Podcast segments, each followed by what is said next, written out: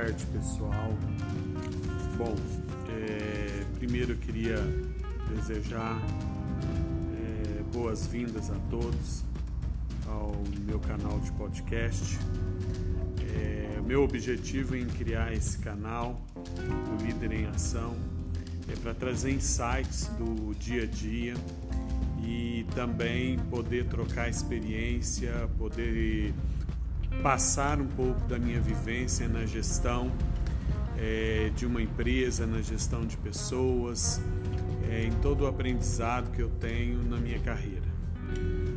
É importante nesse primeiro momento, para aqueles que não me conhecem, entender um pouco da minha formação. É, sou formado em administração de empresa, é, tenho um MBA em marketing Fui empresário durante 12 anos no setor de confecção, tá? desde o processo produtivo de uma peça até a venda. Já trabalhei em grandes indústrias, é, uma delas no setor de calçados. Atualmente é, eu trabalho numa empresa no setor de serviços, é, seguros, assistência familiar tenho mais de 20 anos de carreira e uma trajetória que eu tenho certeza que pode ajudar muitas pessoas, aqueles que estão começando, aqueles que estão no dia a dia. E eu tenho percebido que quanto mais eu converso com as pessoas, quanto mais eu troco informações, mais eu percebo o quanto isso enriquece, enquanto isso, isso nos cresce, é, nos faz abrir a nossa mente, o nosso olhar, a nossa visão em relação à área profissional. É, o profissional de hoje ele não pode estar mais é, fechado dentro de um mundo pequeno, dentro de uma caixinha. Ele precisa ter a mente muito aberta, ele precisa ser antenado, ele precisa, acima de tudo, é, buscar novas conexões, buscar interações é, e aprender gente está vivendo um momento é, da humanidade em que nunca se teve tanto conhecimento disponibilizado de forma tão oportuna, de forma tão rápida, de forma tão simplificada, mas sem perder a qualidade. Nunca as pessoas tiveram tanto acesso ao conhecimento, a desenvolvimento de aptidões, habilidades e competências técnicas como nos dias atuais. Quero reforçar que hoje a questão financeira já não é mais um limite para que você adquira conhecimento. É, prova disso é que, devido a esse cenário que nós estamos vivendo aí, crítico da pandemia que assolou aí, tem batido é, na porta de todos os países, inclusive do nosso, das empresas, tem impactado de uma forma que nós jamais esperávamos é, é, que isso acontecesse um dia.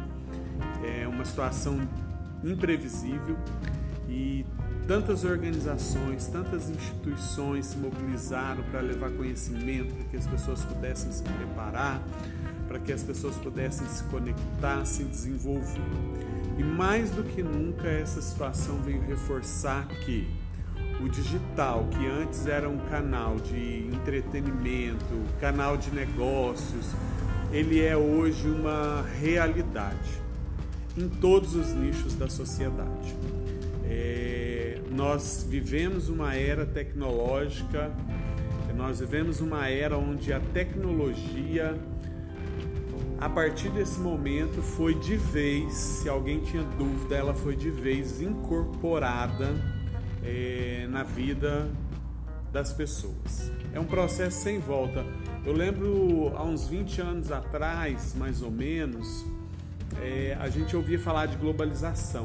Né? Era um, uma coisa assim, é, é, tiranossauro né, para os dias atuais. A globalização veio para mudar as empresas, é, é, a reestruturação de processos, de procedimentos, é a fusão de muitas empresas, a, a, interna, a, a internacionalização, é, é, um termo até difícil de falar, a internacionalização das informações vieram é, é, para ligar os mundos distantes de uma maneira muito próxima. E para muitos esse processo, muita gente tinha dúvida ainda se esse processo ia acontecer, se ele ia mudar realmente as relações, se ele ia parar em algum momento. E eu tinha certeza que a globalização era um caminho sem volta, né? Era uma estrada que o, o mundo, as empresas, as pessoas tinham começado a percorrer e que ela não, não ia mais voltar. E prova disso, né, é o digital. O digital ele veio, as pessoas foi, foi é, se familiarizando, foi se envolvendo e quando todo mundo se deu por conta, todo mundo tinha o mundo na palma das mãos, né? no smartphone cabia tudo que a gente precisava fazer. E agora isso não é mais uma questão de para alguns, é para todos. Né? Então, assim, é um processo sem volta, esse processo que nós estamos vivendo também. O que, que eu quero dizer com isso? Que nós precisamos nos adaptar, nós precisamos, nesse momento, fazer uma reflexão de que profissional, né, que postura profissional eu estou tomando nesse momento em relação a esse cenário. E com base nisso eu queria começar esse primeiro episódio né, de podcast. É, ele ele é, é, queria discutir um pouco com você aqui, trazer isso à tona e te fazer, é, é, não diferente de mim, fazer uma inflexão, né? O que, é uma inflexão? É você olhar para dentro de você, né? Olhar o que que, aonde está a, a base dos seus valores, né? Aonde está a base do seu desenvolvimento, onde você se desenvolveu enquanto indivíduo. E aí, a partir disso, você promover mudanças na, na sua vida e no seu cotidiano. Eu queria trazer um tema hoje que é muito comum e eu, e eu tenho certeza que nesse momento que nós estamos vivendo, é, bateu na porta de muitas empresas de forma muito forte, que é como nós vamos gerar, gerenciar a nossa equipe de vendas a partir desse novo cenário. Né? E é importante para o gestor é, comercial, principalmente a área comercial, ele entender um pouco de alguns pilares que são fundamentais e são importantes para que esse processo de venda seja produtivo. E principalmente nesses momentos onde você precisa criar novas estratégias, onde você precisa trabalhar cada profissional de forma individual e tentar extrair o que cada um tem de melhor. E, e, e pasmem, nesse momento de pandemia, o que nós estamos vivendo são empresas é, tendo melhores resultados do que antes da pandemia, porque nós fomos convidados, né, de uma forma muito inoportuna, né, é, a sair da nossa rotina, a sair do nosso quadrado, a pensar de forma diferente, a tomar é, atitudes diferentes, a ter estratégias diferentes para atingir resultados que até então aconteciam de forma muito cotidiana, muito corriqueira, muito, é, é, muito automática. Então a gente teve que é, buscar novas formas de agir. Eu queria trazer alguma delas, algumas delas aqui, que o primeiro passo que um gestor de venda precisa para ter sucesso é na seleção das pessoas, do quem vai compor o seu time de vendas. E o grande desafio do, do gestor de vendas aqui, do gestor comercial, é entender que as pessoas possuem competências e elas possuem habilidades distintas. Então você tem que conhecer o seu time, saber aonde cada um é bom, porque ninguém né, é bom em tudo. Eu tenho as minhas limitações, você também tem as suas, com certeza. Então você precisa é, conhecer o seu time, selecionar as pessoas a partir do diferente, não do igual. Porque nós temos um, uma forma errada de pensar que nós achamos que para ter uma equipe é, com alta performance eu preciso ter uma equipe só com bons vendedores. não é bem isso. Nós precisamos ter pessoas que se completem, pessoas que saibam trabalhar em equipe, pessoas que ajudem, pessoas que é, é se movam em direção àquilo que está sendo proposto, né? pessoas que queiram mudar, que queiram aprender. E isso são pessoas diferentes. Eu não posso trabalhar só com o igual. Outra coisa importante é a gente conhecer cada profissional, né? É, a partir do momento que eu conheço cada profissional, que eu sei as suas habilidades, as suas competências, que eu sei naquilo que ele é bom, eu começo a, a traçar, né, fazer um processo de vendas, né? Aonde eu vou alocar cada uma dessas pessoas dentro do meu time, né? Em que canal eu vou alocar cada um? Nós vamos falar um pouco de canais, né? Então eu vou transformar e eu vou fazer um processo de vendas. Então, assim, porque hoje as empresas não têm mais só um canal de venda, ninguém vive mais só de um canal. Então, assim, se eu tenho um, se um canal de venda B2B, eu tenho que identificar qual que é o, o, a pessoa, o vendedor ou o profissional que compõe minha equipe comercial que tem mais facilidade, que tem um insight, que tem um time voltado para atender esse, esse canal de B2B de maneira que ele traga o melhor resultado. Se eu tenho um canal online, quem que é o meu profissional que tem mais habilidades, tem mais competências, que performa melhor no online? Né? Se eu tenho um canal que é, que é direto, que é um PAP, ou se ele é uma, uma visita diária, quem que é o meu profissional que chega, que sabe fazer a ponte, que sabe conversar, que sabe aproveitar, que sabe ouvir, que sabe finalizar uma venda, que sabe entrar em qualquer lugar, sabe a hora de falar, sabe a hora de ouvir, a hora de fechar a venda. Então eu preciso entender isso, tá? É, e por fim, aquele profissional do, do varejo, né? Eu tenho essas distinções.